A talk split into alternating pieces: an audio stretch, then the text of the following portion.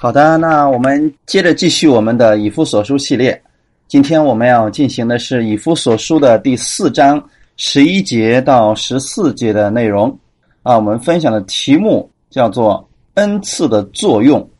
以夫所书的第四章十一节到十四节，我们一起先来做一个祷告。天父，我们特别感谢赞美你，给我们这个时间，让我们一起。又一次能够聚集在一起，能够分享神你的话语，帮助我们每一个弟兄姊妹在你的话语上更深的能够认识你，使我们在真理上能够站立得稳，不再做小孩子，中了人的诡计和欺骗的法术，而被一切异教之风摇动，飘来飘去。我们愿意，我们所有弟兄姊妹，我们都认识耶稣基督，长成耶稣基督的身量，使我们的信心。都扎根在耶稣基督的磐石之上，毫不动摇。谢谢你借着话语更新我们，圣灵亲自来帮助我们每一个弟兄姊妹。感谢赞美主，把以下的时间完全交给圣灵，请帮助我们，引导我们每一个人。奉主耶稣的名祷告，阿门。好，我们先来读圣经，以弗所书第四章十一节到十四节。他所赐的有使徒，有先知，有传福音的，有牧师和教师，为要成全圣徒，各尽其职，建立基督的身体。只等到我们众人在真道上同归于一，认识神的儿子，得以长大成人，满有基督长成的身量，使我们不再做小孩子，中了人的诡计和欺骗的法术。被一切异教之风摇动，飘来飘去，就随从各样的异端。好，那我们看我们今天所分享的这个内容是比较特殊的。上次我们特别提到，我们神所赐的恩赐当中有使徒、有先知、有传福音的、有牧师和教师。当我们在传讲这样的信息的时候呢，那我们知道。一个教会当中，它需要有五种不同的职分，共同来帮助这个教会，帮助信徒能够健康一直在成长当中。如果没有这样的职分的话，那么这个教会它可能是没有办法凝聚力在一起的，它也没有办法啊能够长久的下去，因为我们需要有不同恩赐的人共同来建造。耶稣基督的这个教会，而且耶稣给我们每一个人，每一个相信他的人都给了我们每一个人都有恩赐的。那我们发挥我们的恩赐，共同来建造耶稣基督的身体，也就是教会。这样的话呢，能够使更多的人认识我们的耶稣基督，能够使更多的人明白耶稣基督的恩典。这样就是把福音传出去，也能够使更多的教会能够建立起来。那我们看我们今天的这个本文当中，就提到了关于恩赐的作用。上次我们特别提到说，一个教会当中要有使徒啊，使徒的作用主要是啊，给信徒、给教会带来信心啊，指出这个教会的大的方向。先知的作用主要是。建立教会的各样的职分，因为他能看出来教会当中谁有什么样的恩赐，指出来之后，然后呢，这个教会就初步成立了。然后这个教会要有传福音恩赐的人啊，他去传福音，比别人可能更加有果效。等这一切都做完以后呢，需要有牧师，然后来牧养、来管理、服侍所有的群羊。最后由教师来在真理上教导大家，更深的来认识神的话语啊！如果没有教师的话，那么这个教会它很多的时候就是小孩子的样子，他没有办法在真理上能够扎根，能够长成耶稣基督的身量。所以这五个职分、五个恩赐都要互相来搭配的，这样的话，这个教会就是一个健康成长的教会。那今天看我们这个本文的十二节就说到了，这些恩赐，所有的上面提到的这五种恩赐，目的究竟是什么呢？是要成全圣徒。原文希腊文的意思是要装备圣徒，成全的意思就是啊，原文当中的一个意思包括痊愈、修补、装备，使他们完全。那么上面提到那么多的恩赐，主要是为了帮助教会，也就是帮助信徒们的。啊，我们今天有恩赐，我们绝对不是说啊，我没有恩赐，我比别人强，我比别人高，或者说我有可夸之处。不是，恩赐不是用来夸口的，不是用来让你瞧不起别人的，恩赐是让你用来服侍教会的。所以弟兄姊妹，当我们明白说，我们拥有了恩赐，是为了更好的帮助信徒的时候，那个时候。人就不会骄傲了，因为恩赐从哪里来的呢？不是你行为好了，神才赐给你的；不是你说啊，我比较优秀，所以神才赐给你的，是耶稣基督的恩典临到你身上，这样的智慧临到你身上，能力临到你身上，为的是让你去帮助信徒们，为的是你去能够建立信徒们的信心。所以这里边。为要成全圣徒的意思，就是你有了职分，你有了恩赐，是需要去装备圣徒，而不是要抬高我们自己。所以成全圣徒，他的意思就是你用你的恩赐，他用他的恩赐，是教会里边的圣徒在生命、知识、才能、职分方面都可以做到物尽其用啊。或者说，按照我们的功用、我们的恩赐的不同，共同来建造这个教会，目的是让每一位圣徒都投入到侍奉神的这样的一个施工当中来。弟兄姊妹，理解吗？不是教会当中只有有职分的人才能去服侍的，是目的是让每一个信徒。每一个相信耶稣的圣徒，我们都参与到侍奉当中来，因为你必须知道你的恩赐是什么，你能够为主耶稣做什么。所以总的来讲，有前面一个带领者帮助你，让你去更深的认识耶稣基督。然后你认识耶稣之后，不是让你去骄傲夸口，而是用你的能力。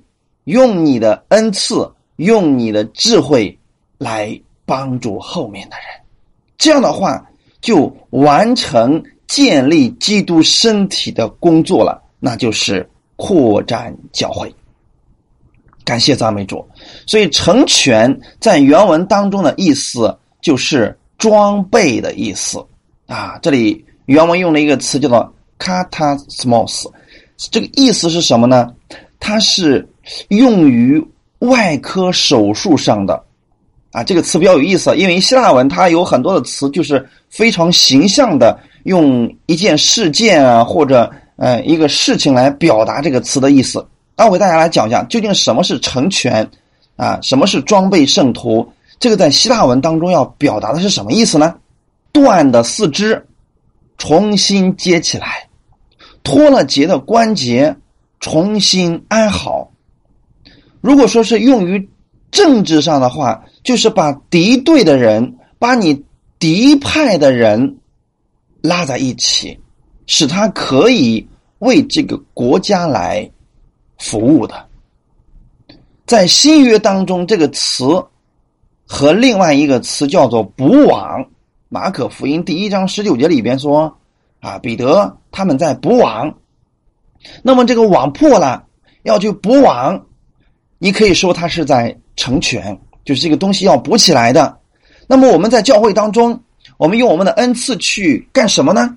把你看到的漏洞补起来，把你看到的问题补起来，而不是让你到处去说：“哎，这教会哪里有问题啊？这教会谁谁谁有有什么样的问题？”你到处去宣讲，不是的，这样的话会让网越烂越大。所以真正的。成全圣徒的意思是你看到这个网破了，你去把它补起来；你看到弟兄姊妹有问题了，你去将它补起来，去安慰他、鼓励他，让他成长起来，而不是去打压他、去打击他。这不是的。这里所说的成全的意思，就是把那些有过犯的人挽回过来。他现在失落了，他现在走错路了，你需要把他挽回过来。挽回来干什么呢？训练他，让他在教会的团契当中可以来服侍耶稣。所以这个字的意思就是让我们所有的在错误当中的人，或者说在不正当位置当中的人，回到我们应有的位置当中去。教会的各种职位，教会的各种恩赐，你本来是这样恩赐，你回到这样的恩赐当中去；你本来是这样一个职分，回到这样的职分当中去，发挥你的功用。去培养信徒，引导信徒，照管信徒，然后把这些迷失的这些羊寻回，使他们重新回到耶稣基督里边来。所以弟兄姊妹，大家能够明白吗？这就是这里所说的成全的意思啊，不是说让我们呃怎么样去成全呢？其实就是用你现在的恩赐。去装备圣徒，看到他们的问题，去补足他们的缺点，目的是要叫教会的圣徒达到完全的合一。他看到你的问题，他去私下来纠正你，帮助你，让你胜过这个问题。别人看到你的问题，也是用爱心将你挽回。大家互相的去劝勉，而不是互相攻击、互相定罪、互相排挤，这不是耶稣让我们做的事情。所以，无论你的恩赐有多大，你说我的医治能力很大，那又怎么样呢？去帮助信徒吧。你说啊，我有先知的预言之能，那又怎么样呢？如果你用来骄傲的话，这个毫无作用。用来帮助圣徒吧。你说啊，我有。牧养的这个恩赐啊，我可以管理教会，我很有智慧，我知道怎么样去管理一个教会，好吧？用来帮助教会吧。哎，你说我的解经方面我很专业，我能把圣经看得很透彻，别人讲不了的东西我可以讲，用来帮助圣徒吧。这样的话才能够达到基督让我们所做到的合一。就是总的来讲，无论你是什么样的恩赐，你最终的目的。都是为了兼顾教会、建立教会、帮助圣徒，所以弟兄姊妹，让教会分裂的一定不是来自神的。无论你是什么样的理由，如果你让教会分裂，这一定不是来自神的。所以说，不管你出于什么样的目的，最后你让弟兄姊妹的信心减弱了，你打压他们，让他们不愿意再亲近神，不愿意来聚会了。这不是神的旨意，所以，我们每一个信徒，我们不要把我们的目光总是放在服侍人员身上，是我们所有的人，我们所有的信徒，在这个教会当中的信徒，我们都要以自己去帮助别人，去用爱心去关怀别人。你也需要去关怀关怀你的牧者，牧者关怀你，你关怀他，然后呢，也要关怀你身边的出现的弟兄姊妹，或者说。你旁边你认识的弟兄姊妹，需要彼此之间来做这样的事情的。这样的话呢，信徒们才能够更加亲密的合一，这才叫做一家人。所以这段的意思其实告诉我们，当主耶稣的教会被建立的时候，绝对不是靠那些有特别恩赐的人来做。很多人说：“哎呀，那那教会里边呢，只有有恩赐的人才能服侍我。我是平信徒，我不要做这样的事情。”不要去仅靠这些有恩赐、有职分的人去做，应该是每一个人都来参与的。每一个得救蒙恩的圣徒，我们如果都能尽上自己的本分，就是为主摆上。你如果真的不会做，那么你也不要去拆毁教会，这也是我们应当尽的一个本分了。就是所有的圣徒，我们责无旁贷。如果你说我真的什么都不会做好，你可以为教会的复兴来祷告嘛？如果你一张嘴就让别人跌倒，一张嘴就让教教会分裂了，那么最好的方式，你说主啊，你改变我的口，让我说造就人的话，这也是一种服侍嘛。所以，正常的教会绝对不是仅仅那几个有职分的人在服侍，而是有职分的人带动全教会的人去服侍，让每一个信徒都能够为主所用。阿门。就像一个身体一样，如果总是你的嘴巴在动，其他的肢体都不动，这不是一个健康的身体。如果你看到有一个人，他走路的时候是一条腿在走路，另一条腿在拉着走，就证明这个身体是不健康的。弟兄姊妹，应该是每一个器官都动起来，都活起来。那么这个教会，这个身体是健康的，这个教会就是健康的。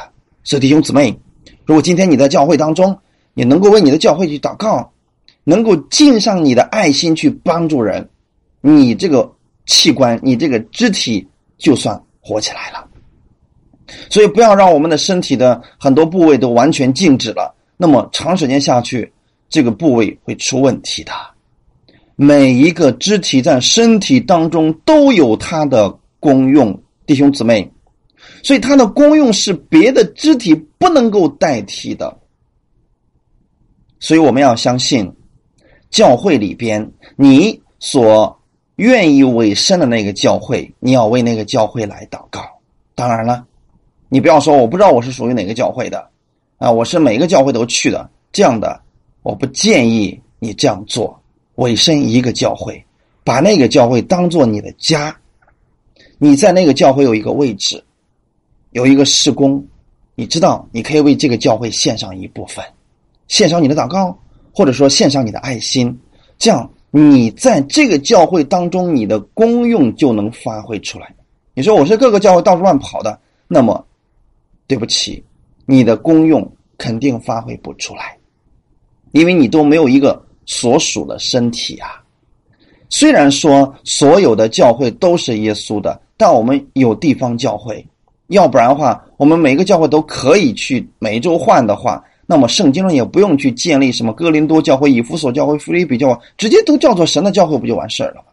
所以你需要委身一个教会，为这个教会献上你自己的一份力量，阿门。或者是祷告，或者是服侍，不管怎么说，你要有一个所属的身体，也就是教会。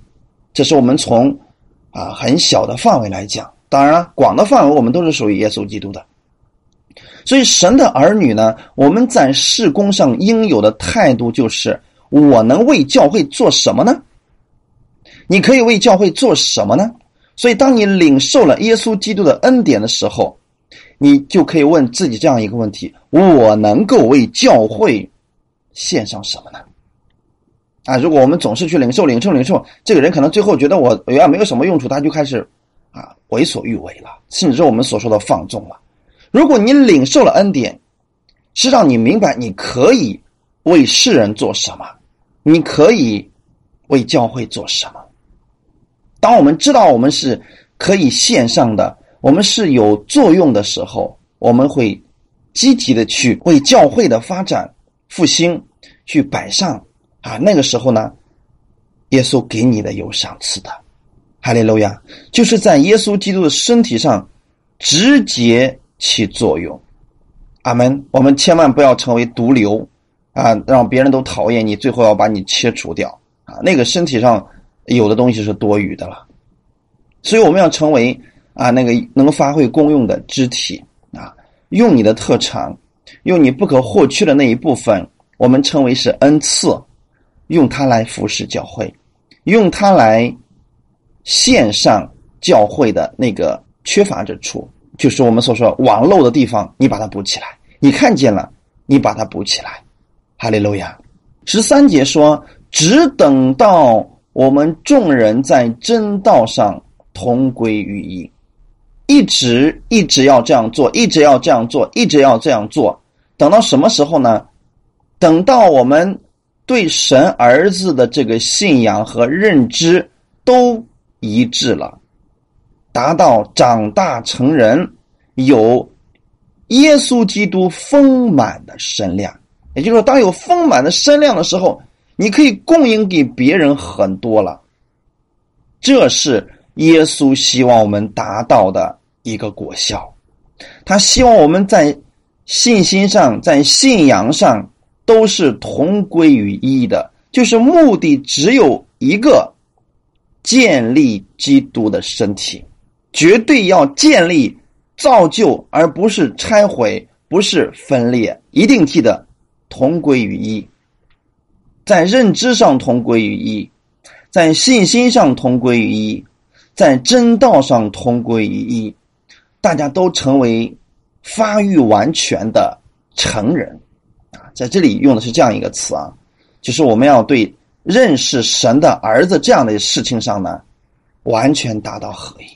大家不再是纷争啊、嫉妒，然后吵闹，不是这样了，都是在认识我们主耶稣基督的这样的真理上合而为一，就是不再是像过去那种。肤浅的认识，因为只有肤浅的认识，觉得我的认识是正确的，你的认识是错误的，这样才会起争论，才会起纷争。当我们真的是一种深入的认识、正确的认识的时候，我们在基督里就一定会合而为一。所以在教会当中，这里又提到一件事情啊，在第十四节说，使我们不再做小孩子，中了人的诡计和欺骗的法术。被一切异教之风摇动，飘来飘去。好，那么既然教会我们每一个人要发挥作用，发挥什么样的作用呢？就是让你装备、成长，然后达到丰满的程度。达到丰满的程度有两个作用：第一，去教导后面的人，教导新来的人；第二，防止。异教之风，这是两个作用都要发挥的。所以上面我们提到那些恩赐，作用是什么？第一，帮助信徒建立信徒，让他们更深的认识真理；第二，要让他们有分辨力，啊，就是可以抵挡一切的异教之风。在每一个教会当中，其实有一些羊是需要。刻意的去保护它的，因为他们是小孩子，小孩子的特点是喜欢新奇的东西，所以他们很容易受到外面那些花里花哨的东西一些影响。那么在这种情况下，我们要做什么呢？就是从真理上告诉他们，让他们在真理上扎根，这样他们就不会到处飘荡了。所以，我也愿意我们今天再次强调一下，我愿意我们弟兄姊妹，你委身于一个教会吧。那个信息它可以持续的帮助你，因为我知道很多教会的讲道都是系列性的，这样话对你的生命成长是有益处的。吃百家饭的人，并不一定身体是健康的，因为你在这个教会当中的时候，这个牧者知道你需要什么，他会按时分粮给你。但如果你经常去跑的话，他们可能并不了解你的信仰状态，也不知道如何去保护你。所以，对于我们有恩赐的人，我们来讲，我们需要做什么呢？我们需要为这些像小孩子一样的信徒，为他们去祷告，去保护他们。哈利路亚！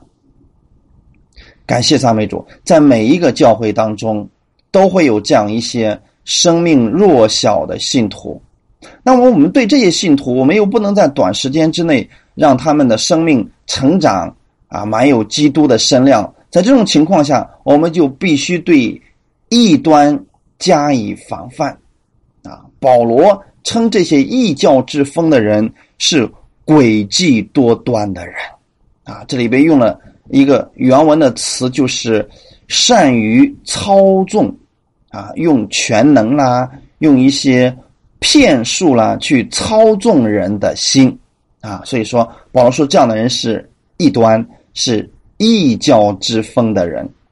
确实，在教会当中有一些人，他们用用用什么呢？用自己的这个诡计，用自己的这些手段，然后诱惑了一些人去跟随他们，跟随他们离开他们原来的信仰。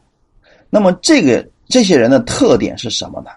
他们喜欢高谈高谈阔论，把一些东西说的很完美，然后把自己也说的很完美，而且就说我们这样做都是为了教会呀，啊，我们这么做都是为了爱人呐，我们这么做，我们都是为了更好的体验耶稣基督的能力呀。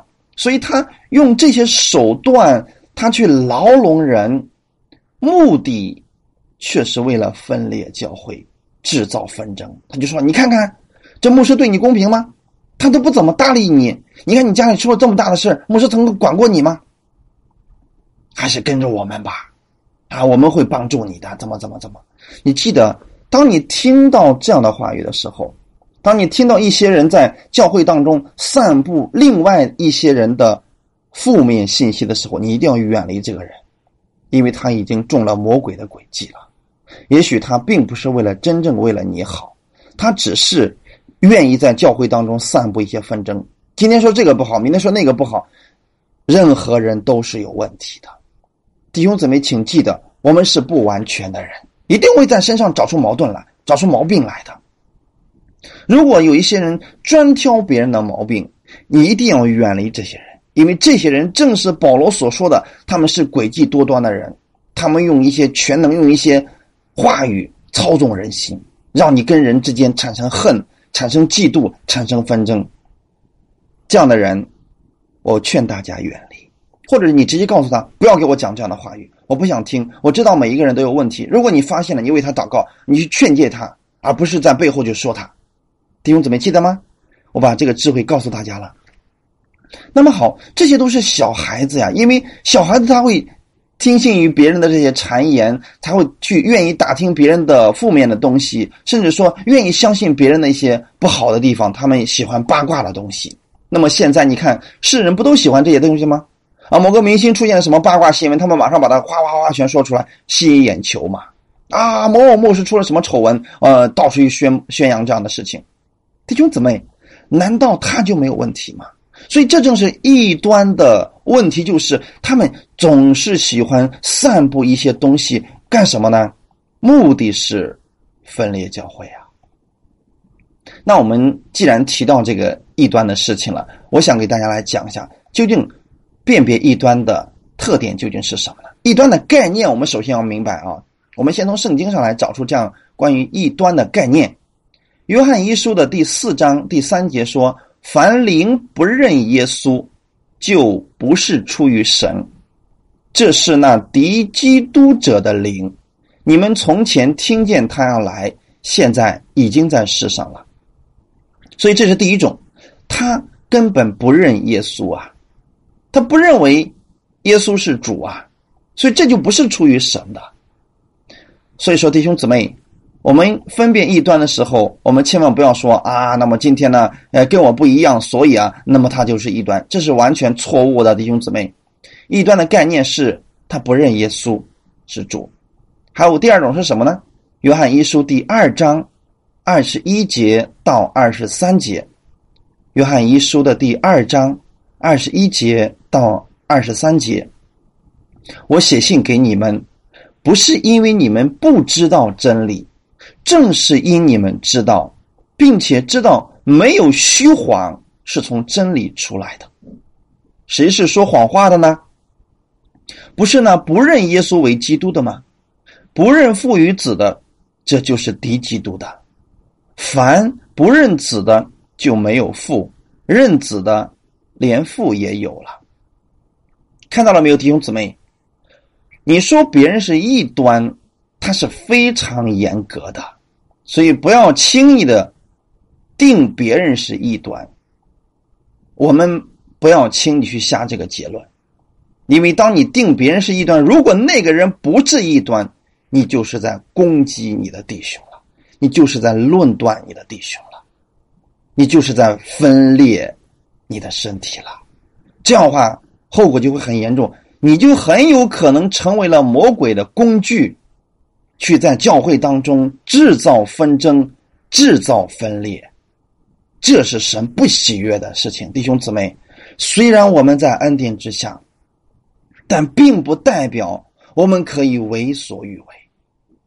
耶稣的目的是让我们建立教会，绝对不是让我们分裂教会，绝对不是让我们去指出某一个人、某一个弟兄他的问题，然后大肆去攻击他、定罪于他，这是不正确的。所以，当你给别人下别人是异端这个帽子的时候，一定要谨慎。你看他究竟是不是否认了耶稣是神？究竟是不是在说谎？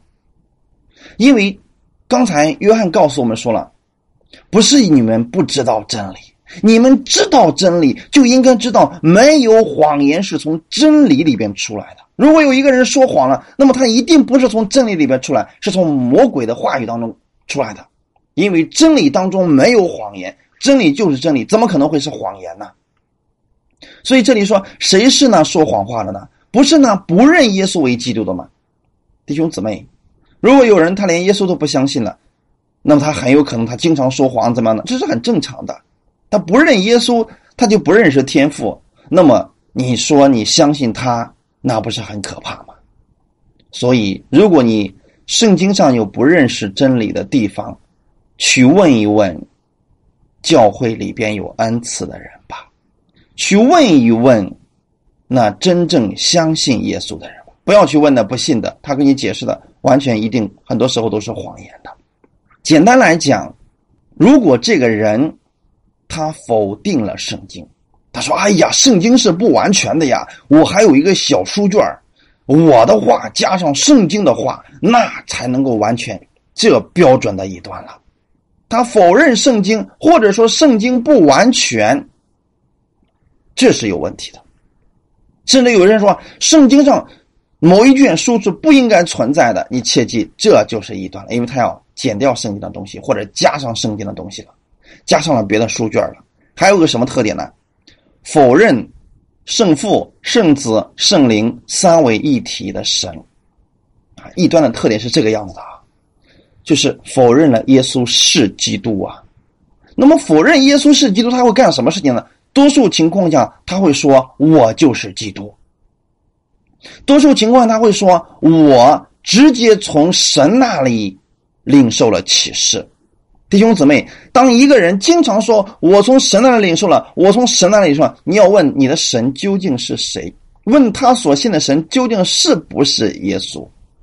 如果一个人常常说“我领受了启示，我领受了启示”，而不让你去读圣经，而他这个启示如果跟圣经又是违背的，就不要相信他了，这才有可能是异端呀。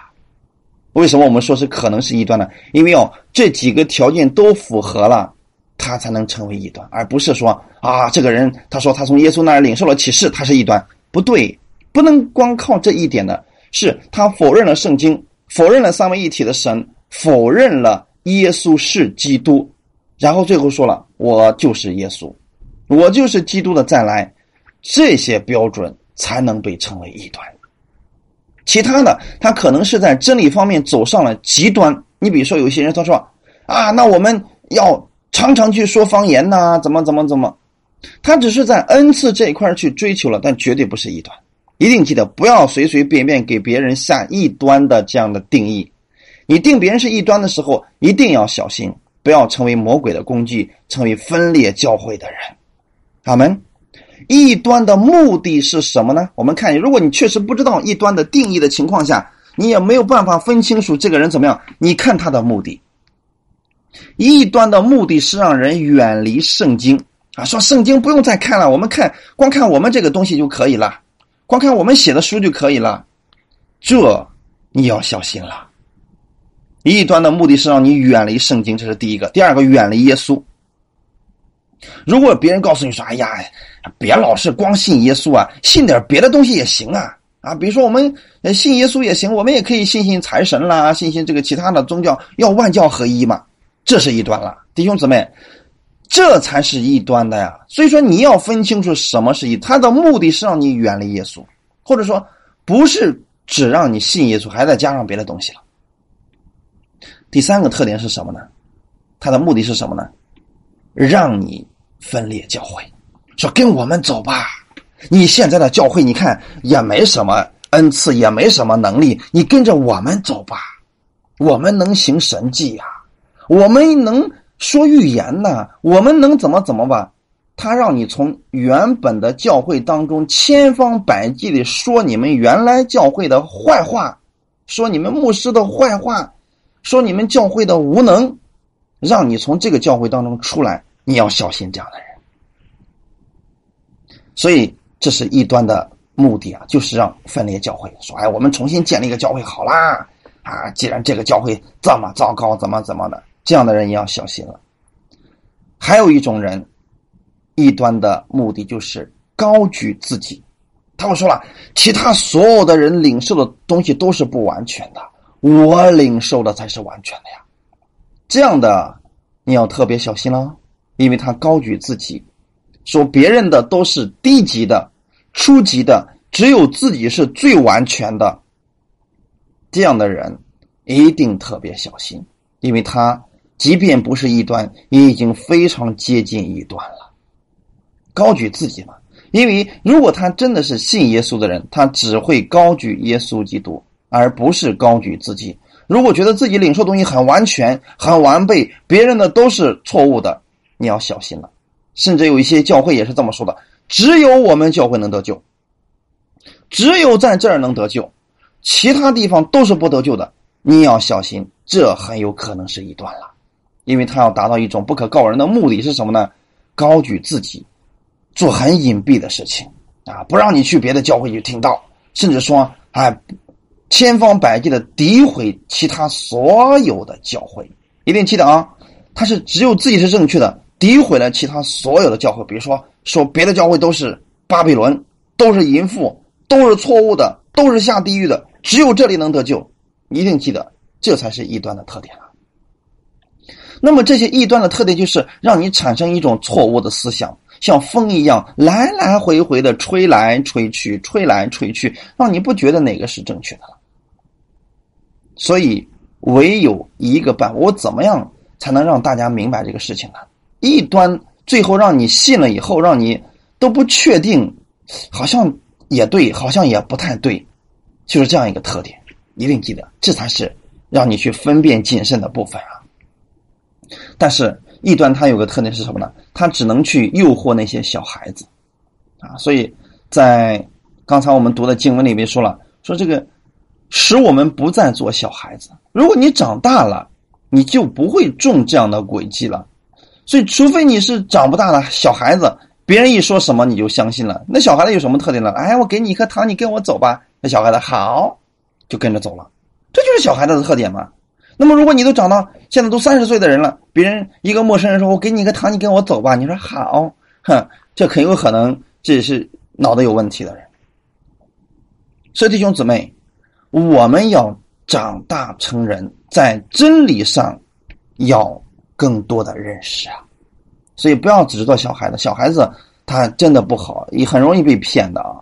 别人，这小孩子手里拿一百块钱，别人说：“我给你个糖，咱俩换一下吧。”这小孩子说：“好。”因为他没什么分辨力啊，在希伯来书的第五章，在希伯来书的五章十二节，曾经里面有这样一段经文说：“看你们学习的功夫，本该做师傅，谁知还得有人降神圣言小学的开端，另教导你们，并且成了那必须吃奶，不能吃干粮的人。”凡只能吃奶的，都不熟练仁义的道理，因为他是婴孩唯独长大成人的，才能吃干粮，因为他们的心窍练的通达，就能分辨好歹了。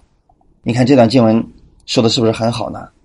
就是这个希伯来书的作者就告诉这在律法下的这些人说。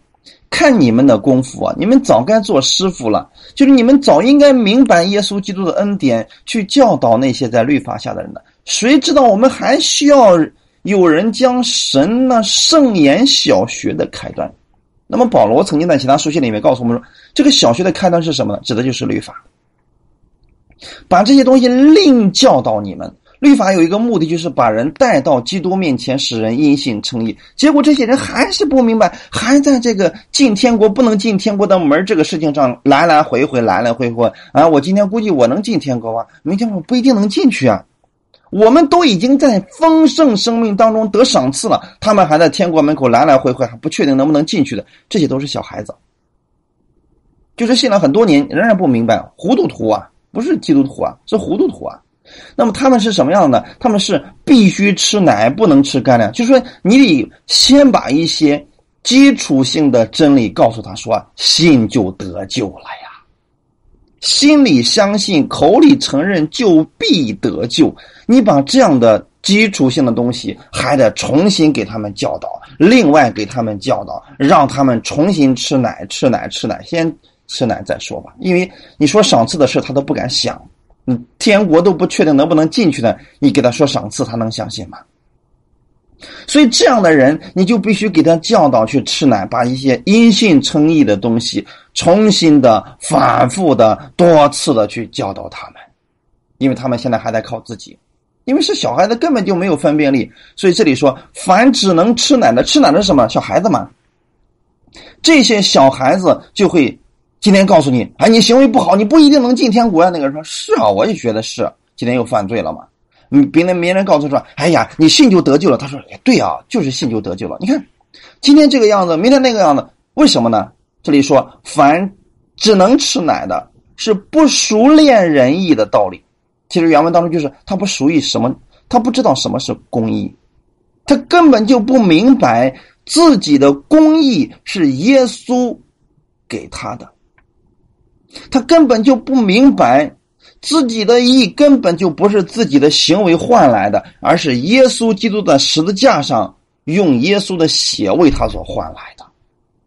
弟兄姊妹，那么这些不熟练公义的人，他才是小孩子。所以，如果你对公义都不了解，都不知道神的义是什么，都不知道你今天能不能得救，你对这些事情都不了解的话，你就一定是一个婴孩婴孩是非非常可惜的，你给他他就吃了，毒药他也吃，因为没有分辨力。所以别人一一吓唬他，他就说：“哦，我可能不得救吧。”啊，别人一吓唬他，就说：“哦，我我就是那个假冒伪善的人。”别人一吓唬他，凡称我主啊，说不能都进天国。他说：“是我估计也进不去。”他根本就不了解是公义的这个真理啊。那么什么是？公义呢？耶稣基督在十字架上为你所做的所有的一切，他的义今天都在你身上了。你穿的是耶稣的义袍，没有人能把它脱下来。你信就得救了。所以，当你明白这个事情的时候，哦，我明白了，我今天是得救的人，我确信我是得救的人。那个时候呢，你才不会被异教之风说：“哎呀，你这个地方不得救啊，去我那个地方嘛，那个地方才能得救。”你说对不起。我知道不是哪个地方让我得救的，是我信耶稣让我得救的，是不是？这样的话，你就不再是婴孩了，你就成为一个有分辨的人了，是不是？啊，如果有人告诉你说：“哎呀，光信圣经是不能得救的呀，你还得欣赏别的小书卷啊。”你说对不起，圣经上告诉我们了，唯有耶稣是基督，你就不会相信他这样的谎言了。当别人。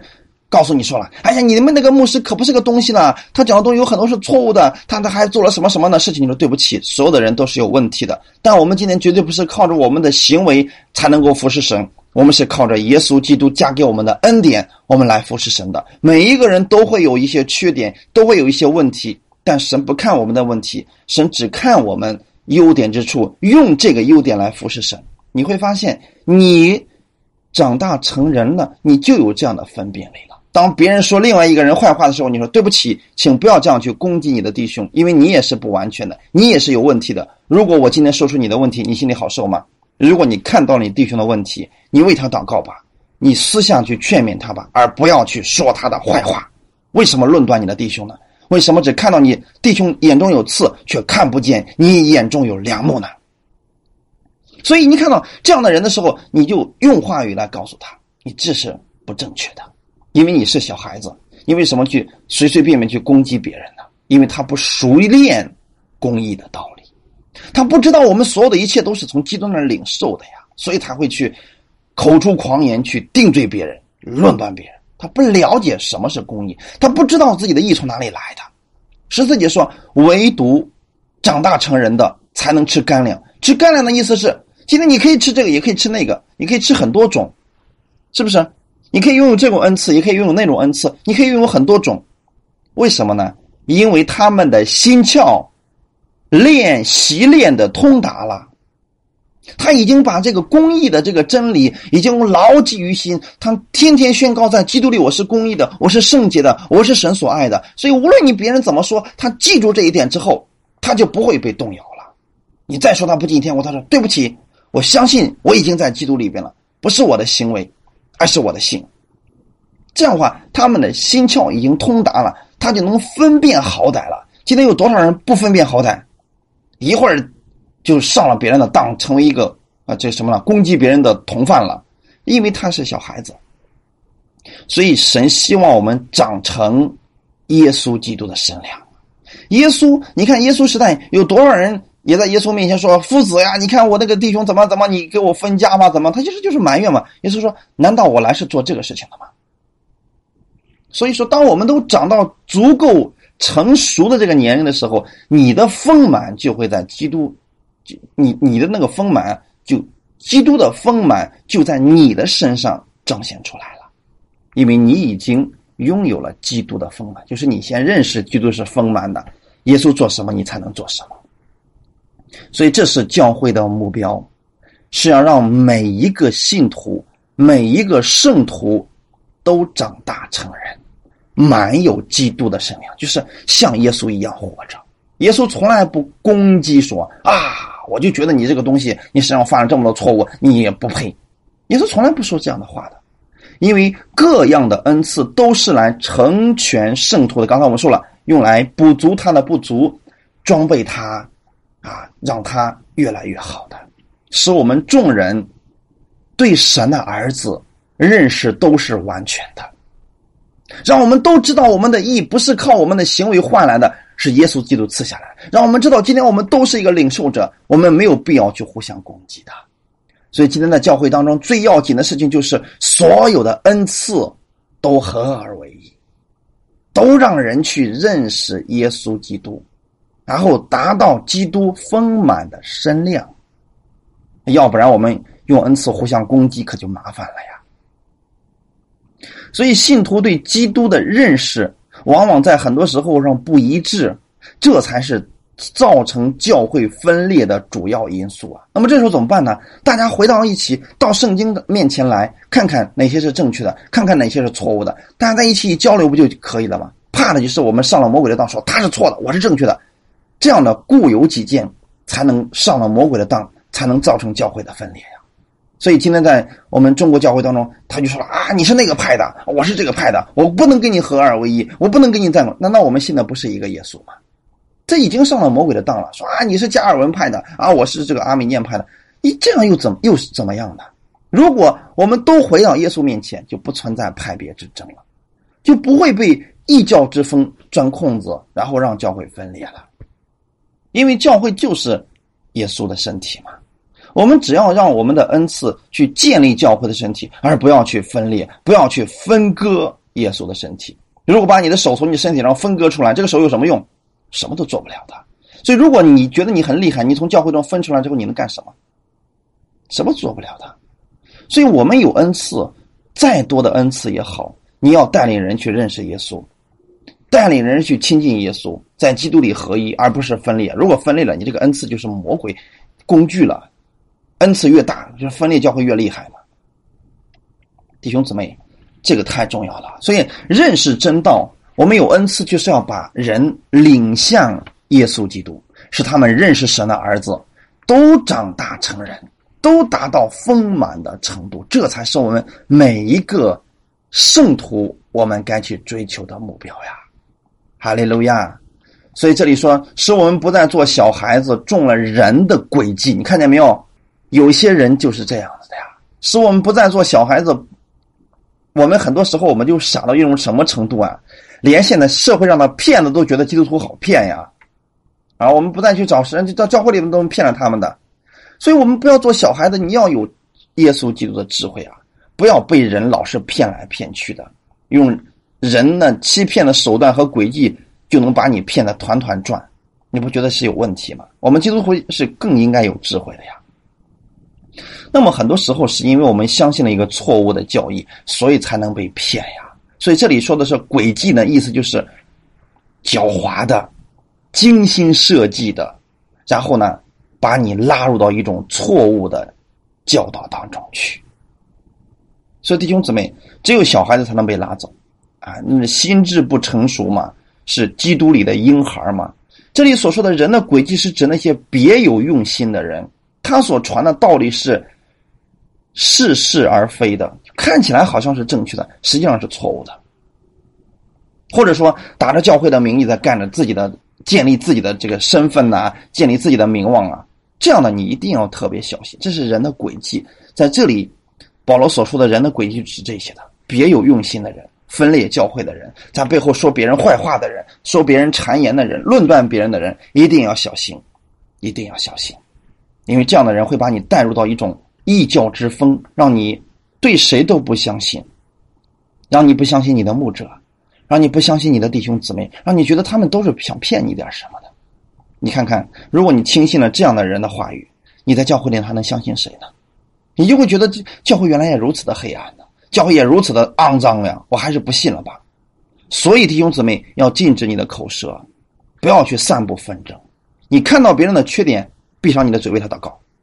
如果你去散步的话，你会让这个人跌倒，也会让听到那个人跌倒。他会觉得原来你们教会里面的人都是干这些事儿的呀，还不如社会上的人呢，这就麻烦了，因为这是已经上了魔鬼的当了，这叫异教之风啊。因为异教之风是把教会要摇倒的，他是想把教会摇动的，让你的信心是摇动的，飘来飘去嘛，是不是弟兄姊妹？所以马太福音二十四章二十三节到二十四节就说了：“那时若有人对你们说，基督在这里，基督在那里，你们不要信，因为假基督、假先知将要起来显大神迹、大奇事，倘若能行，连选民也迷惑了。”他会告诉你说：“哎呀，我们教会神迹可多了，你跟我一块走吧。怎么怎么？这个教会是假的，这个教会是错误的，这个教会是怎么怎么？如果他一边想把你往出拉，一边又特别的去诋毁你现在的教会，你要小心了，因为这很有可能就是异教之风啊！为什么叫异教之风呢？就是他要把你带入到空虚当中，让你和基督脱离呀。”所以称为异教之风。如果有别人告诉你说：“哎呀，我们不要信耶稣，我们信点别的东西吧。”这一定是一段异教之风，让你偏离耶稣，让你偏离现在的恩典，让你偏离到别的地方去，啊，让你随从这个世俗，你就成为一个在大风浪当中的一条船一样来回摇动。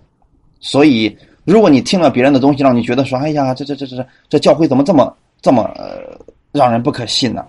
是你听到的那个人的信息给你带来的，你应该断绝这样的信息，而不是去怀疑教会。教会一直都是耶稣的身体，只是我们听错了东西，我们才会对耶稣怀疑，才能会对教会去怀疑。所以这就是异教之风给人带来的后果，就是让你摇动，让你不确信，让你恨这个，让你怀疑那个，这是异教之风的特点呀。随从各样的异端，就是。你如果你不确定，你看现在开始怀疑基督的身体了，怀疑圣经了，怀疑耶稣了，怀疑你所信的了，那么你就会跟着他们进到错误的系统当中去，你会越走越远，啊，真的会离开教会，去到处去散播教会弟兄姊妹的问题。其实人人都有问题，刚才一直强调了，人人都有问题。如果我们都去散播的话，你就像一张网，到处都是窟窿，那么又如何去捕鱼呢？如果我们总是看弟兄姊妹的问题的话，谁没有问题呢？那么这个教会就不再是基督的身体了，完全变成一个审审判台了。我们到处去审判别人的问题，审判别人最好了，不是这样的。以基督建立身体，是让我们用我们个人的优点，共同来建立教会的身体，让我们彼此补足我们的缺欠。哈利路亚！你在这方面有优点。你补足另一个人在这方面的缺陷，彼此去补足，就像堆积木一样。你看到这个空缺了，你正好符合，你插进去，然后把它补足了，这就建立了基督完整的身体。哈利路亚！感谢赞美主。我愿意我们弟兄姊妹，我们不要随便去听别人的谣言，啊，说这个是一段，那个是一段的，一定要小心，也不要去相信啊，别人告诉你的说啊，那我们一块儿去啊，怎么怎么去重新去搞一个什么什么的团队啊，去啊，你们现在的牧师是是有问题的，他是错误的，他是干了什么见不得人的事儿。如果你听到别人在后面。常常说另外一个人的坏话，说教会的坏话，说弟兄姊妹的坏话的时候，谨慎远离这样的人，或者说你看到这样的人，劝勉他闭嘴吧，不要说这样的话，你已经上了魔鬼的当了，因为这都属于异教之风，会刮倒很多人，会让很多人跌倒。成熟的基督徒的特点是有坚定的信仰，他不受这些错误的教导所支配，反而。能帮助他们，因为这些错误的教导后面其实都有虚假和谎言的灵。如果没有这些邪灵在后面做工的话，他们成不了什么的。所以我们需要我们弟兄姊妹，我们都以圣经为我们的依据，以真理为我们的依据，不要盲目的去相信人的话，不要过分的去依赖那些超自然的神迹启示。千万不要说我们的牧师是这样讲的呀。传统都是这么讲的呀！哎呀，那个人能力可大了呀！其实不是他的能力，是耶稣的能力。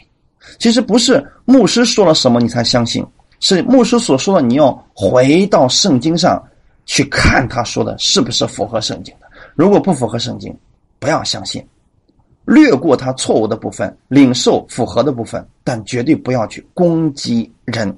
切记弟兄姊妹，不要去攻击人。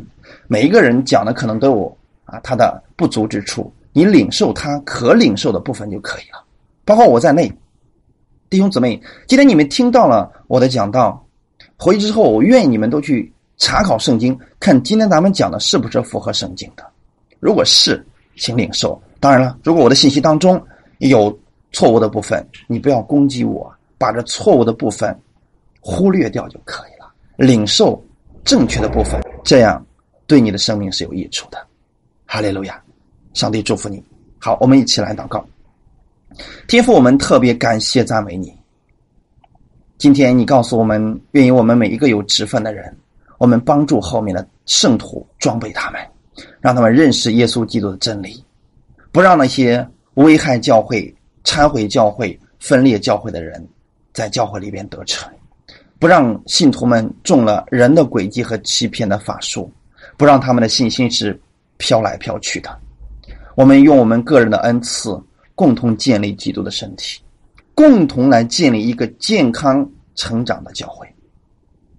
愿我们每个弟兄姊妹，我们找一间卫生的教会，就在那个教会里边发挥我们的功用，发挥我们的作用，为那个教会祷告。看到别人的不足的时候，为那个人祷告，然后安慰他，劝诫他，用爱心挽救回来。这样的事情。是基督所喜悦的，我们本身已经被神喜悦了。我们愿意，我们每个弟兄姊妹都能够长大成人，然后去帮助那些小孩子，共同来建立一个完整的耶稣基督的身体。感谢赞美主，你的重要，你非常的重要，你在教会当中非常的重要，不可或缺的一部分。发挥你的作用吧。感谢赞美主，奉主耶稣基督的名祷告，阿门。